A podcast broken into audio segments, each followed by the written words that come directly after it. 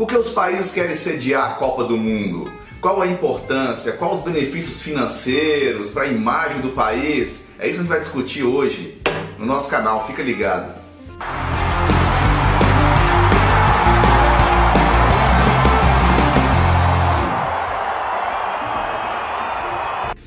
E aí pessoal, galera do marketing esportivo, galera que trabalha na área, Copa do Mundo rolando, né? A gente não pode deixar de falar desse tema aí que mexe com todo mundo, essa paixão mundial, um evento que envolve aí todas as nações do planeta, desde as eliminatórias, praticamente todas as nações, né? É, a FIFA gosta muito de falar que tem mais países filiados do que a própria ONU, então não, não tem como não relevar, não considerar a importância do futebol na cultura mundial e a importância, inclusive, diplomática desse esporte é, que envolve apaixonados aí por todo o planeta. O Brasil caiu nas quartas, infelizmente. Eu, sinceramente, eu estava confiante aí nessa conquista do Hexa, mas algumas seleções se demonstraram aí muito mais estruturadas nesse período, né? Mas voltando ao assunto Copa do Mundo, vou falar um pouquinho, um pouco mais abrangente, tá? Sobre simplesmente o marketing esportivo. Eu quero dar uma abordagem um pouco mais política e mais geral aí desse evento. Que a gente sempre questiona muito, a Copa do Mundo que aconteceu no Brasil levantou muitos questionamentos na comunidade internacional. Porque um país em desenvolvimento como o Brasil, que fez investimentos altíssimos para sediar mega eventos como a Copa do Mundo e os Jogos Olímpicos, e se discute muito o legado desses eventos para esses países. Então, o nosso país, especificamente a Copa do Mundo, que é, que é a temática de hoje, gerou muitas críticas, né? principalmente em relação às arenas que foram construídas, as sedes, a, o modo como elas foram definidas, a maneira política como se definiram as sedes no país e a construção de estádios em praças onde o futebol não é tão desenvolvido. O que aconteceu geral gerou os temidos elefantes brancos, né? Em Brasília, é, no Mato Grosso, é, em Manaus. Então, isso é o que todos temiam e, e a gente até se questiona por que, que praças onde o futebol é muito mais evoluído, por exemplo, lá em Belém, em Goiânia, não foram sedes da Copa do Mundo, certo? Então, isso é uma, uma questão que a gente questiona muito. E na Copa das Confederações de 2003, teve aquela explosão dos protestos pelo Brasil é muito engraçado dizer isso, mas esses protestos eles tiveram um efeito internacional. O mundo se questionou, ele, ele fez com que o mundo passasse a questionar os mega eventos. A maneira como a, impositiva da FIFA em relação à, legislação dos países, o alto investimento, principalmente para países em desenvolvimento, o porquê que áreas prioritárias de uma nação é, deixam de ser atendidas para sediar um grande evento como a Copa do Mundo. Então isso gerou muito questionamento, principalmente os protestos vindo do Brasil, que é considerado o país do futebol, certo? Uma população teoricamente aí alienada e fanática para futebol, então todos se imaginavam que seria um verdadeiro pão e circo. E quando rolou aqueles protestos, o mundo inteiro realmente se surpreendeu com a população brasileira pode não ter tido grandes efeitos dentro do nosso país. Nós mesmos, brasileiros, menosprezamos aquela onda de protestos. Ah, não teve um objetivo específico. É, realmente não teve algo específico, foi um descontentamento geral. E, e, a Copa das Confederações foi o início daquilo, foi o que deu aquele o start para o pessoal começar a acordar e gerar todos aqueles protestos que o mundo inteiro prestou muita atenção e isso fez com que a FIFA, inclusive, mudasse sua política para as próximas Copas, de sediar, de não ficar somente em um país e dividir a sede, como é o caso agora, será Estados Unidos, Canadá e México. E essa é uma política que deverá ser constante a partir de agora. E isso é um efeito, tá? Isso é um efeito direto dos protestos que aconteceram no Brasil. Então, nesse ponto, nós brasileiros também tivemos um papel de mudança, de abrir os olhos da comunidade internacional, ok? Agora vamos falar da questão de sediar o evento, sediar a Copa do Mundo, porque os países querem tanto receber uma Copa do Mundo. Será que é só o aspecto financeiro? Existem aí estudos controversos em relação a, ao efeito financeiro da Copa do Mundo, do evento em si, do retorno financeiro do evento em si, ok? É, muitas vezes esse evento não se paga, por sediar esse evento. Alguns criticam, digam que é apenas um salão de festa internacional, o que não é verdade, não considero isso. A Copa do Mundo tem um papel muito importante na propaganda internacional dos países, de uma visão internacional e, e de melhorar a imagem como um todo. Vamos tirar como exemplo a Copa da Alemanha, aquela visão do alemão sisudo, é, toda aquela carga que eles carregavam das guerras, da Segunda Guerra Mundial. Isso foi um pouco quebrado na Copa do Mundo de 2006 na Alemanha. Foi trabalhado isso, o mundo inteiro viu o alemão um povo mais alegre, um povo festivo, que gostou muito de receber a Copa do Mundo e isso teve um impacto internacional. Talvez esse seja um dos grandes méritos de sediar um evento desse. É o incremento do turismo, é a melhoria da imagem do país e, consequentemente, a abertura de novos negócios internacionais. Facilita abrir novas frentes. Quando se conhece, quando se há uma, uma um cartão de visitas, isso facilita de uma expansão de negócios e, e isso influencia em todas as áreas como um todo. Sem falar no turismo, dos turistas que vão para a Copa do Mundo e que retornam posteriormente para, para conhecer o país de uma maneira mais profunda e aqueles que passam a ter interesse em visitar aquele destino em função das propagandas e da visibilidade que gera uma Copa do Mundo. Um grande exemplo agora é a Rússia. Quantos brasileiros estão se surpreendendo com a Rússia? Aquela imagem que todos tinham de, de Guerra Fria, daqueles filmes, daquela Rússia sem graça, aquela coisa séria. E de repente agora as pessoas estão viajando e o número de brasileiros que se estão surpreendendo com o país é uma coisa impressionante. Então isso só é, ressalta a importância da gente viajar, da gente abrir as portas, não trabalhar com estereótipos e a Copa do Mundo ela acaba sendo um instrumento muito bom para isso, para os países trabalharem dessa maneira. Então vamos lá, o, o, grande custo desses eventos, dos mega eventos, tá? que, ger, que gerou uma comoção internacional e tem feito essas entidades, o Comitê Olímpico, a FIFA, a questionar um pouco esse peso desse investimento para os países, principalmente por tratar de recursos públicos e, por, e, e os escândalos de corrupção que aconteceram nesses últimos anos, tem causado essa, essa reanálise e essa, esse novo posicionamento da FIFA e da Copa do Mundo.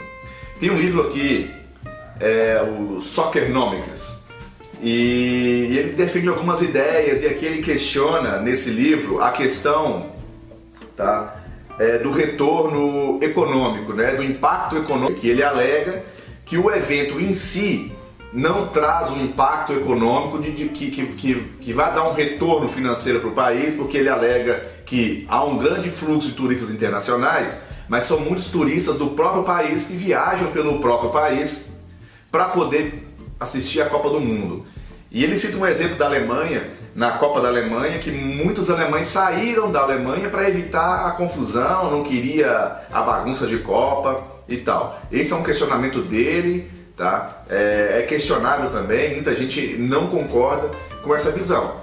Mas a Copa do Mundo no Brasil colocou um pouco em xeque esses números. O alto investimento público, os escândalos de corrupção fizeram com que a comunidade internacional fosse um pouco mais crítica, mais severa em relação à Copa do Mundo em si. Mas ele fala uma coisa interessante, tá? Nesse livro aqui, que ele fala o seguinte: por que, que os países desenvolvidos querem sediar uma Copa do Mundo? ele fala que a Copa do Mundo deixa a população mais feliz, que isso acaba sendo um grande instrumento de política pública do governo, porque deixa a população mais confiante, mais feliz, mais orgulhosa do seu país da sua cultura. Porque todo mundo é o seguinte, por mais problemas que a gente tenha, quando é para fora, a gente busca mostrar o que tem de melhor, não é verdade?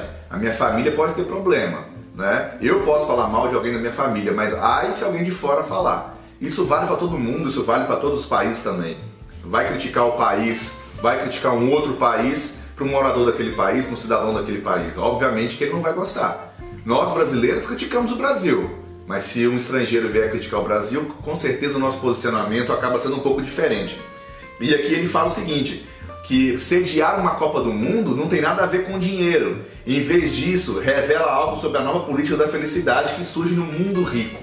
Então ele defende que a população fica mais feliz, que os governos acabam querendo sediar uma Copa do Mundo porque ela tem um impacto positivo. Obviamente que na Copa do Mundo do Brasil isso não aconteceu. certo? O impacto não foi positivo, a população não recebeu de, de braços abertos a Copa do Mundo, principalmente pelo investimento público altíssimo, pela estratégia errada de investimento, os elefantes brancos e os problemas sociais que o nosso país possui. Então isso é uma questão é, importante. E outra questão é o seguinte, quando se fala da política internacional, tá? É, dos mega eventos esportivos e o seu papel no soft power. O que é o soft power? Soft power é o poder brando, é o poder que uma nação exerce sobre as outras nações sem ter que utilizar a força. Então é a maneira de propagar a sua ideologia, a sua política, a sua, é, a sua cultura e, consequentemente, abre, gera laços econômicos e abre portas no mercado internacional.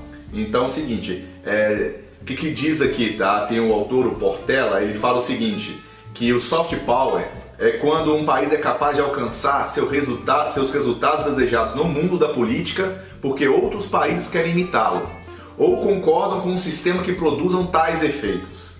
Então, é, esse é o soft power, é a capacidade de influência que um Estado possui tá, sem utilizar a força em si. E tem uma tabela interessante tá, que, do livro Soft Power, do autor, ele é o Joseph, depois eu coloco certinho ali na, nas descrições, quem tiver mais interesse em pesquisar, que ele fala o seguinte, dos três tipos de poder no cenário político internacional, que é o poder militar, o poder econômico e o poder brando, que no caso é o soft power. E quais são os comportamentos desses tipos de poder? O poder militar é a coerção, dissuasão, desencorajamento, proteção. Já no poder econômico, indução, coerção. E no poder brando é atração, formação de agenda. E depois ele fala das moedas primárias desses três poderes. No poder militar são as ameaças e a força. No poder econômico, pagamentos e sanções.